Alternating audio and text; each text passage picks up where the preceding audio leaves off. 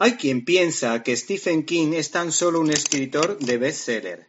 Nosotros somos de los que pensamos que es un excelente escritor tanto de relatos cortos como de novelas, y no solo de terror, aunque también.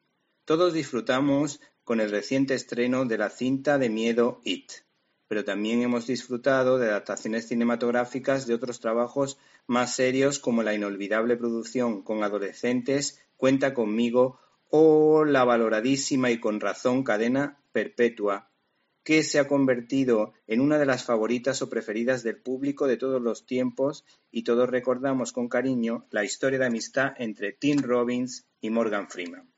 El caso es que la editorial Planeta ha tenido la genial idea de sacar a la palestra Crips Show, que es un recopilatorio en versión cómic de cinco inquietantes relatos cortos, salidos del citado genio.